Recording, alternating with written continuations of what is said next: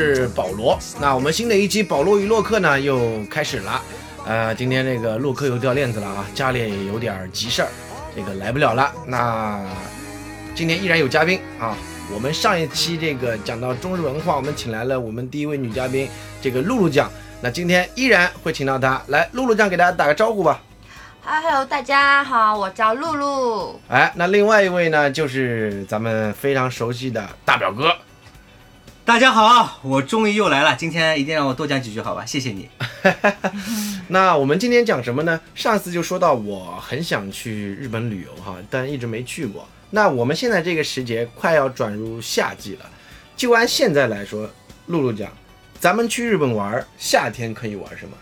啊、当然，除了日本首都东京之外呢，我有一个推荐的地方。哟，那夏天嘛，当然是啊、去乐园的比较多。那那个乐园呢是在山梨县，那山梨县那边有个叫富士急乐园。嗯，对，它除了有很刺激的过山车啊，但是还有个最大特点就是有个鬼屋。哟那鬼屋还真是名副其实的鬼医院做成，就是形成的一个一个场所。哦，是吧？对什么叫鬼？就是以前闹过闹过鬼吗？还是说这是一个怎样的？对，其实以前它真的是一个医院。哦，对，可能就是听传闻说是有发生过，当然呃灵异事件灵异事件，对对对后来人家们就把这个医院啊做成鬼医院了，就是鬼屋了。哦，对，这样。而且特别吓人，它是一层一层有几楼的，嗯然后人家就是。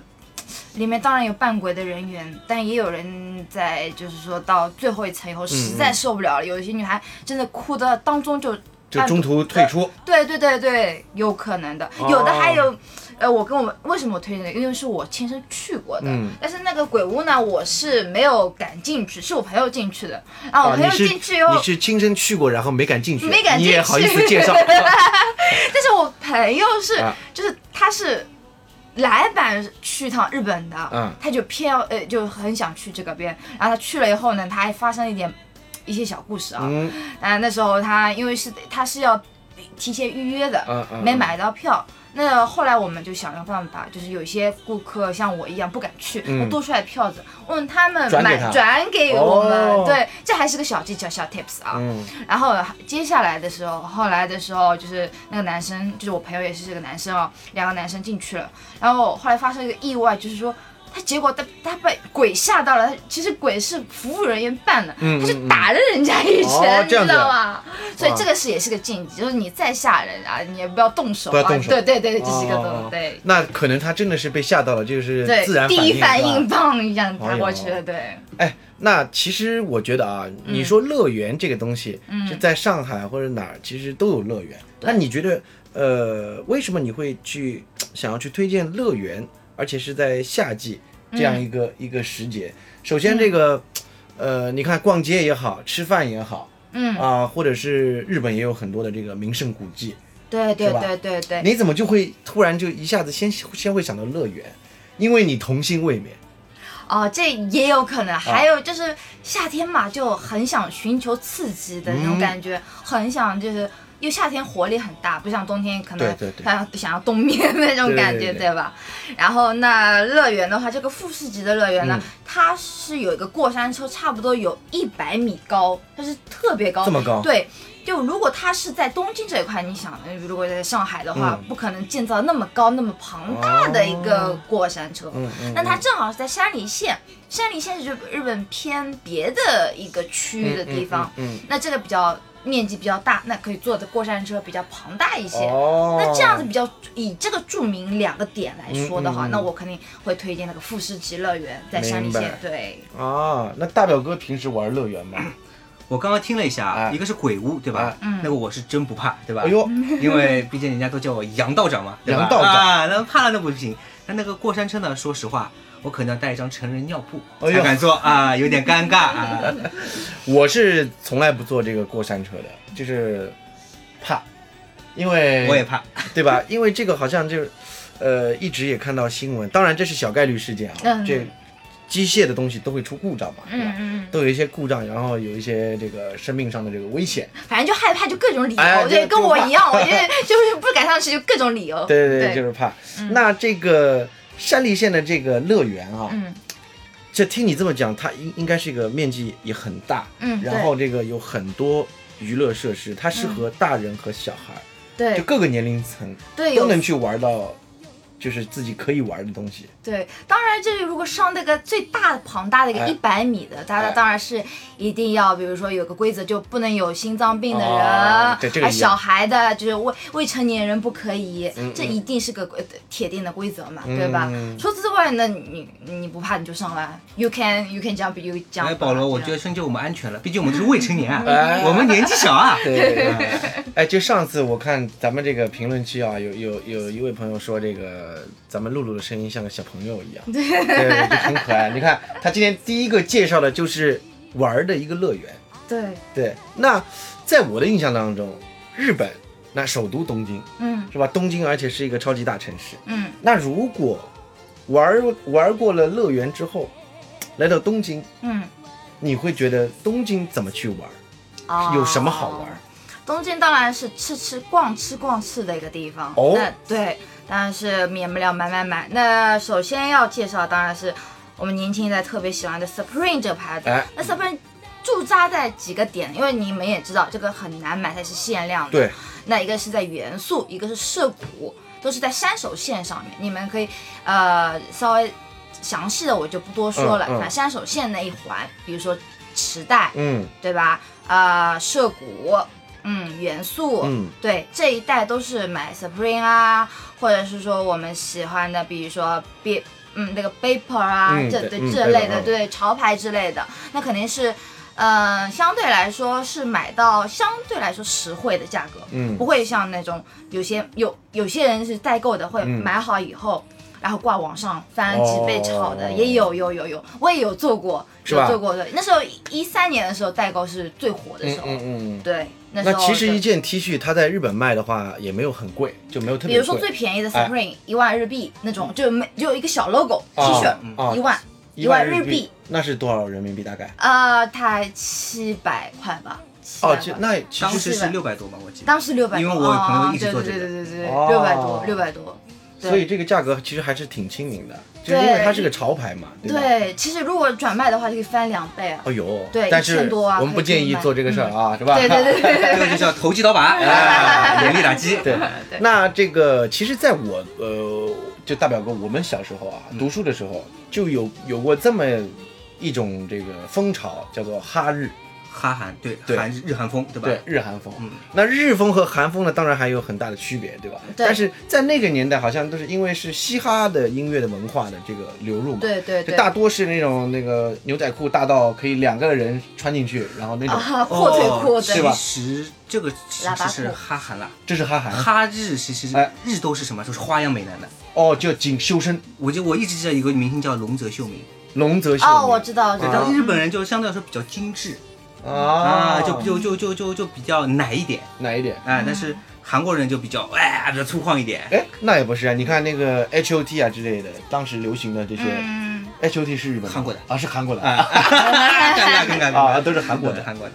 哦，我知道。但是，慢慢演变过来的，就是刚开始可能时代潮流，毕竟嗯。是在日本也会学西方的文化，嗯嗯嗯。那可能也会带入一些像宇多田光他的歌曲风就会啊。偏那个欧美风一样对，他会带入英文词或者说强节奏的一些东西。对对对，就像他出名这个 First Love，其实他的节奏拍其实很强。嗯，嗯对对对对我这大表哥提醒我，那个是哈韩的风，对吧？哈日就是男生要很精致，然后呢，这个呃眉毛呢得修一修，纹一纹，然后呢穿的相对来说比较修身一点儿，嗯嗯然后穿个尖头皮鞋，头发是长而卷。长而超卷。卷，对对，啊，对对对对，就是有画面感了。那 哎，不对，你刚刚这个一说，我觉得这个画面就是日本牛郎啊。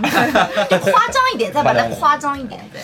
那在日本就是东京这个地方，嗯，我们去寻找这个卖衣服的这个店是很方便吗？是走到哪儿都可以找到，还是说会就像你说的，有一些区域它专门是卖潮牌的，或者有一些区域它是卖，比如说正装一点儿的，不分。就是我说的那几个点，只要去那个点，哎所有的地方你走到哪里，其实各个小小都有这种门面的店。哦，对，不光是它的那个专卖店，Supreme 的专卖店，嗯也有其他比较呃，像涉谷一零九比较大型的。嗯那涉谷一零九周围也有很多，比如说女孩子喜欢的 Hello Kitty 系列的、哦迪士尼系列的，哦各种各样都会有。当然也有那种啊，苹果公司的 Apple 上啊，那种、嗯那种那种店也会有。那那边买的话，相对来说也会比较。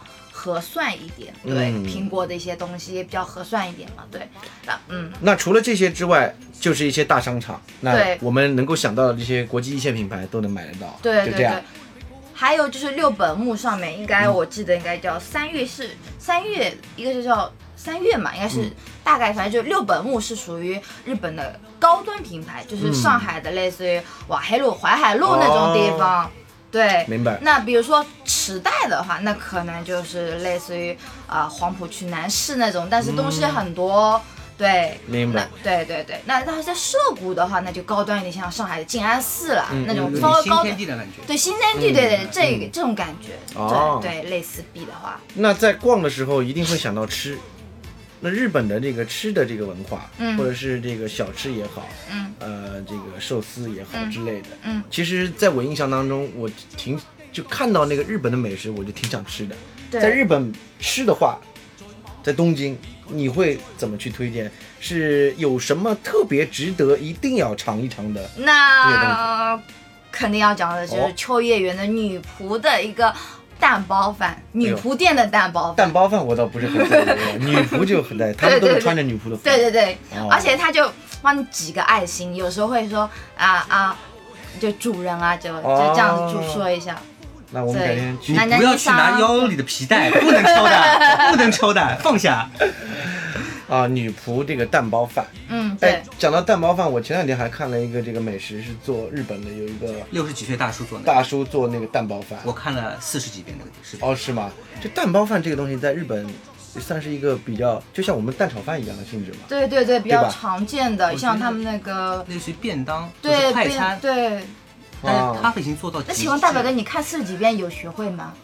呃，有稍微知道一点，那就好，那就好。就是那个他那个桶里的那个酱汁，我不知道怎么调，嗯，但他炒蛋的技巧我稍微看了一点。就讲到这个蛋包饭，对。那还有一个我就是脑海里面就一定会蹦出来那个词叫和牛，和牛哦，对，对不对？烧肉 yakiniku，啊对对对，它有毛那个黑牦牛的那种。那这个的话，这个相对来说还是银座、六本木哦有高档地方，那肯定吃起来，因为东京相对来说还是为买的为主，吃的话当然是日料、寿司、嗯烧肉都是比较常见的，当然是就选一个比较好的地段，嗯相对来说就 OK 了。哦，就没有特。别的什么哪家哪家会有那种那日本人吃东西啊，在我的印象当中就是量很少，对。对吧？小而精致，他们小而精致对。就就基本上我就看起来就吃不饱那个样子，对吧？人家是吃的少，但是他品的时间很长，哦，他是品这个滋味。品这个滋味，因为从单价上来看，我也只能品这个滋味，要吃饱有点难。而且日本的这个饮食的文化，嗯。他很多时候会吃一些生的东西刺身，对吧？那生的东西，也就是说，换句话来讲，它对于食材的本质对。是很挑剔的。对然后嗯。大家去品尝的是那个食材的本味，对是的，呃，它的口味相对来说不会有很很大量的这个这个调味品啊，去冲淡呃去冲走它原来的食物的味道。这个也可以讲究到日本的技术，它的冷链技术，比如说哦冷冻，可能在东京这一块还不是属于偏沿海地区的，那可能它也是从别的区运过来运过来的。哦那他们包装或者是冷链技术呢，这个技术这块当然是日本技术啊、医疗啊，可能都是比较先进的。嗯那这一块的话，在东京还是能尝到比较。很新鲜的一些日料生、刺身之类的，啊对那如果真的要吃海鲜，一定去北海道之类的。对，真的是要地地道道吃的话，还是推荐啊去北海道。对，明白。那这个讲到吃，讲到买，嗯，那你觉得这个呃，我们刚才这个在路上啊，大表哥也讲到这个日本很多时候这个文化，上一次洛克也讲，从唐朝开始，汉唐遗风嘛。汉对嗯，就流入这个这个文化到日本，对然后到现在来说，日本还是保保持着，呃，那些比如说礼仪呀、服饰啊，就各方面，啊，对就各方面都有那个味道。那对对包括它的建筑，对，是的。哎，你提到这个，我就想到了一个，就是就是在广岛上面的岩岛神社。嗯，大家有印象，就是在海上面，那应该叫海吧，湖海，反正就是海上面啊，就别别别喷我这个学渣啊。然后就一一个一个一个神社嘛嗯挂在上面，那它上面就是那他们讲的是这种呃拜佛，呃那个叫什么？神道教，神道教，对对对，那可能我们会，那对我来说会联想到会不会有那个《千与千寻》那个汤婆婆，那就是讲的这个神明就是水神，还有里面有个是《千与千寻》水神叫白龙的。嗯，那那这这部动漫，这个叫宫崎骏的动漫吧，应该对，都动漫嘛，对。对，就是也是我第二个推荐，就除了富士急第二个推荐了。嗯，那这个我自己喜欢的点可能在于，我也是在这个年代，因为它讲的就是，啊、二呃两千年就是二十世纪刚出头的嗯。一个故事，在日本泡沫经济结束了，嗯那崩溃了以后，就是有一段十年，萧条对，十年是萧条的，就特别萧条，就是可能就是说，呃，人们就比较迷茫，不知道要做什么，嗯自己又没有去自发去想要去做什么，都被一些可能。为什么会讲到这个？就可能有类似于现在上海啊，或者现在正在发展中的中国一样，嗯嗯嗯可能在被一些嗯讲的不好听，就是被欲望给吞噬掉了。嗯嗯嗯，，对，都想去要做的很好啊，就或者说一定要赚足够足够的 money 啊，对赚赚一定要多得多少的名利才能是足够幸福。但是我看这个片子以后，我就觉得幸福不是一个了，就是不等于是有钱的，嗯，就是钱多钱少，钱是还是满足于自己的内心的一个感受。是不是啊？嗯对大表哥，你不觉得觉得怎么说？没有一下子讲的太深奥了，让我进入了冥想阶段。那其实这个就说到那个岛上的那个寺，那是寺庙吗？神社对神社社，哦神，社那叫神社。神社，神社，那大表哥对于这个，刚才你自己自我介绍的时候说什么来着？阳道的呃，轻点轻点，不要 传传出去，不然找我算命人太多。哎大表哥对于这个神神神叨叨的东西，嗯还是有一点儿。呃，蛮有兴趣的，蛮有兴趣哎那日本的这个叫神道，神道教嘛。神道教，它是一个怎么样的？大概是一个怎么样的？呃，首先他们神社里边，我们叫庙里面叫住持，其实他是叫大神官。嗯他主要是负责在新年啊，或者是一些祈福仪式中做一些祈祷，嗯但他也会做一些类类类似于法事，但他的神道教，它跟中国的道教是没有任何关系的。嗯嗯它还是起源于日本冲绳那边本土的一些宗教，嗯它是信仰自然，像水神啊、山神啊、嗯火神啊这样的。嗯，然后呢，其实日本除了这个神社、神道教之外，它很多寺庙也是可以去逛逛的。我认为，因为我觉得日本好像信仰佛教的也蛮多的。是的，是不是嗯，哎，这个我就不清楚，为什么日本信仰佛教的也很多啊？是因为，呃，是这样，因为佛教这个又说到有什么小小大乘佛教、小乘佛教、南传佛教，还有密宗、显宗。是唐唐朝过去的，对吧？，对，因为那个是我们讲的一个叫徐福，嗯，就是带领什么童男童女下到那边去。嗯但我听说日本真的是在那边可能是有一个纪念徐福的雕像，纪念一个中国人。哦，徐福哦，嗯，因为当时可能日本比较比较荒蛮一点，是嗯唐朝的一些科技文化知识融入到了里边，然后他们就嗯起到了一个巩固和发展。嗯，但这里面我稍微多说几句，就是呃，虽然说我可能有些人对日本这个国家有些有些偏激偏激的看法，但是我个人认为他在文化传承上面是做的非常好的。嗯，保留自有的特色，对对对老老祖宗的保留这种，你想，现在我们如果身上穿一个明朝的或者是汉朝的汉服走在路上，其实挺奇怪的。对但别人穿和服啊，包括一些传传统的衣服就不奇怪。对对对不对？嗯，啊，所以在日本的街上，不管是大城市、小城市，对对对。都会看到一些着装这个比较复古，的，尤其是银座，就穿嗯和服的女生，就是比较是端庄的，又是比较高级的那种高级的，对哦银座，像礼服对一样。礼服一民族样，礼服。对，就是出他们显得呢还是更是有一种贵族感的那种感觉，哦这种意思。对，那男生不会穿的这样吧？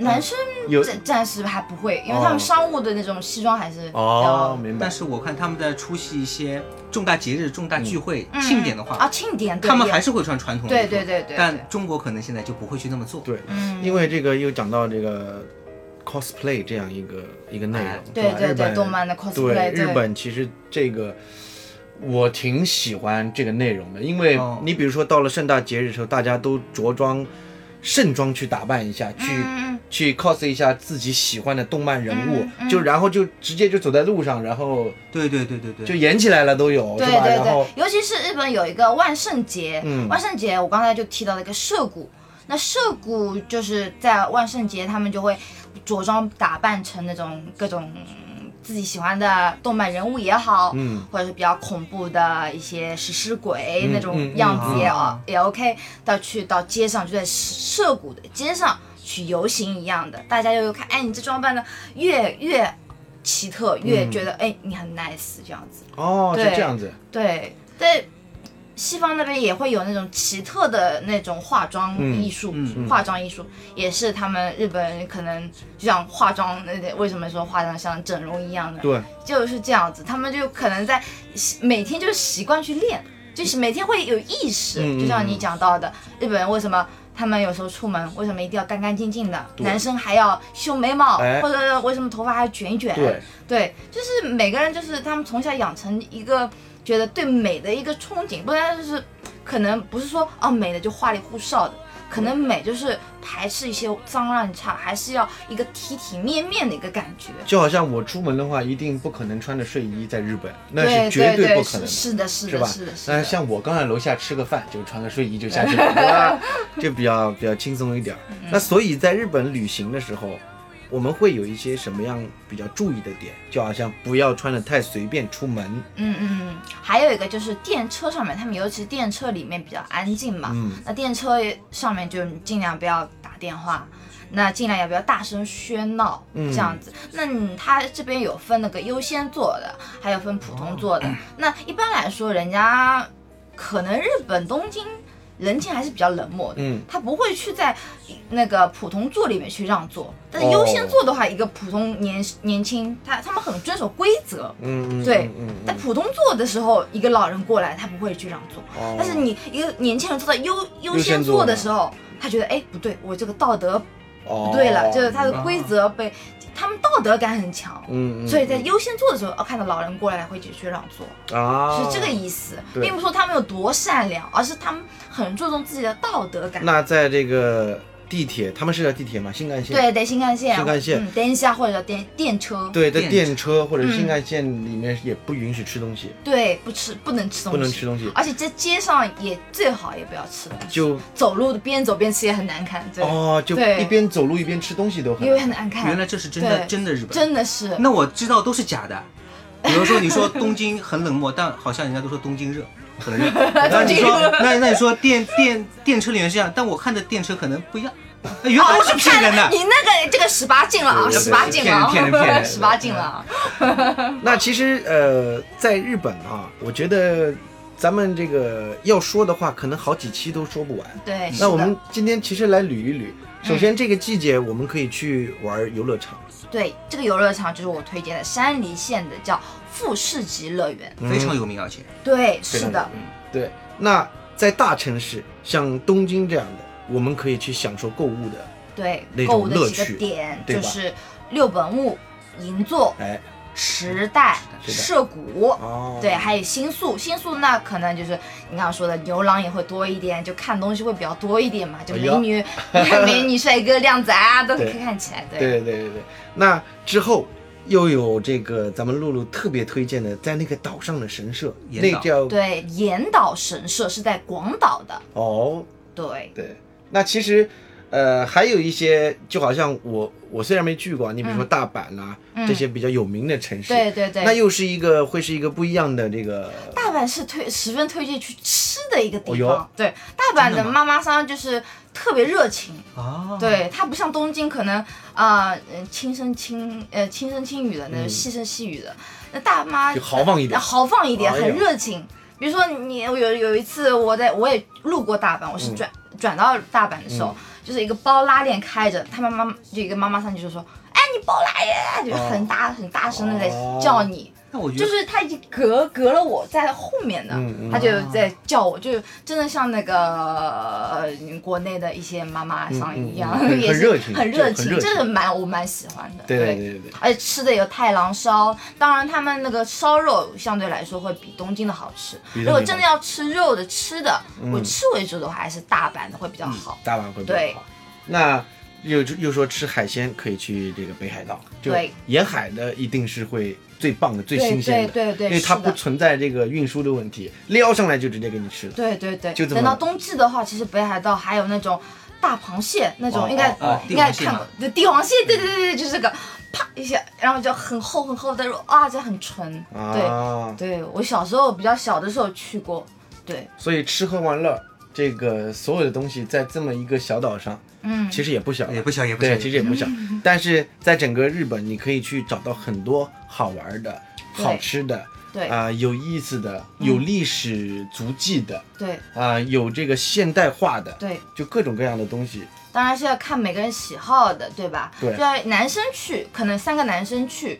要不像女生，女生的话逛吃或者买买买会比较多。嗯那男生的话，还是推荐去看一些啊、呃广岛的那个岩岛神社，嗯或者说还有我另外推荐个东呃京都的一些其他的一个艺伎的一个地方，嗯京都还有名古屋的一些建建筑人文都可以去欣赏一下，这样子。那么今天就只能先聊到这儿了，因为真的聊几期都聊不完。对对对，聊都聊不完，就是内容是们在聊一个国家，对吧？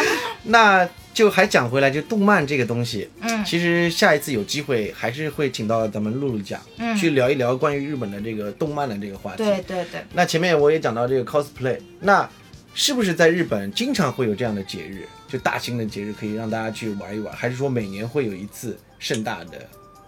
哦、这个就像我刚刚说的，像万圣节嗯或愚人节，愚人节他们还是会比较注重这些西洋的一些文化的。哦，那这种节日肯定还是要仪式感的去大型的过一下。啊，明白了。对对，好了，那咱们今天的这期内容就先到这儿。也不知道大家这个听了咱们露露酱和我们两个没去过日本 瞎聊的这样一个一个一个日本的这个关于旅游的一些东西，大家有没有兴趣想要去看一看？其实现在当然现在不适合出行啊，等到这个呃状况再好一点，可能明年吧，对可能明年啊，大家也在家里憋了整整一年了，不能出走动。哦，还要插一句，啊就是我刚才为什么要突然想到一个岩岛神社啊？就是我刚才又不是讲到《千与千寻》嘛，因为现在《千与千寻》它主要讲的一个意宗旨，还就是要保留自己的一些特色，就像可能我们这代人会迷茫，嗯会不知道做什么，或者说不知道。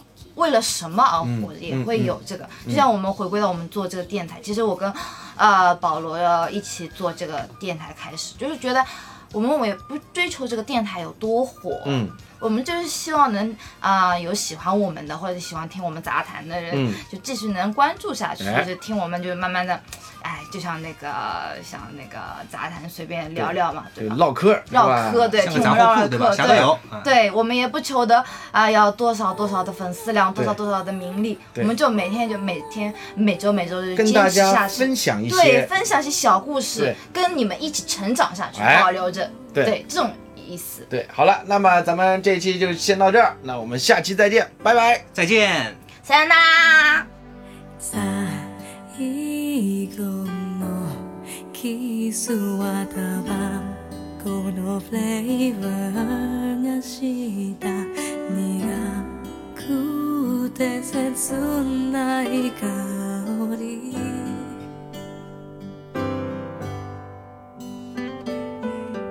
したの